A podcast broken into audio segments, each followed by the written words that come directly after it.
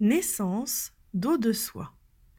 Le personnage central de l'histoire que je vais vous conter est le nez qui se trouve au milieu de ma figure. En effet, depuis ma plus tendre enfance, je me qualifie volontiers de nez sur patte.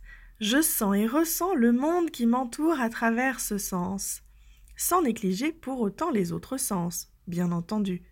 Le tout se cumulant au fameux sixième sens, l'intuition. C'est donc depuis toute petite que je suis fascinée par le monde des odeurs et des parfums. Je me plonge encore allègrement dans les souvenirs de brioches sortant du four, de colle blanche d'écolières que certains allaient même jusqu'à dévorer tant elles sentaient agréablement l'amande, de vêtements me servant de déguisement et qui fleuraient la naphtaline.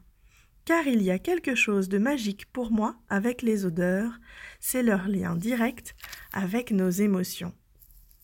J'ai donc évolué en me nourrissant des fluves, et c'est tout naturellement que dans mes envies de métier en grandissant est venue l'idée de devenir née, créatrice de parfums. Cependant, je me suis censurée toute seule en estimant que je n'étais pas assez douée en physique-chimie pour tenter cette voie. J'ai donc finalement choisi la voie de l'ostéopathie.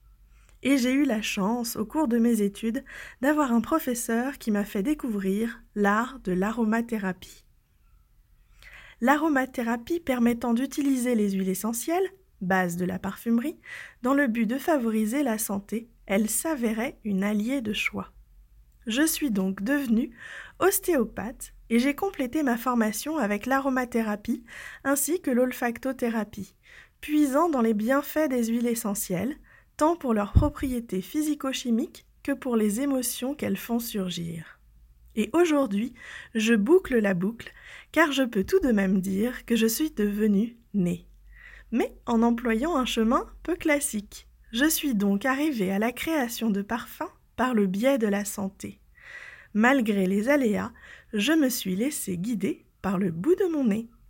En espérant que ce témoignage de parcours atypique puisse vous inspirer.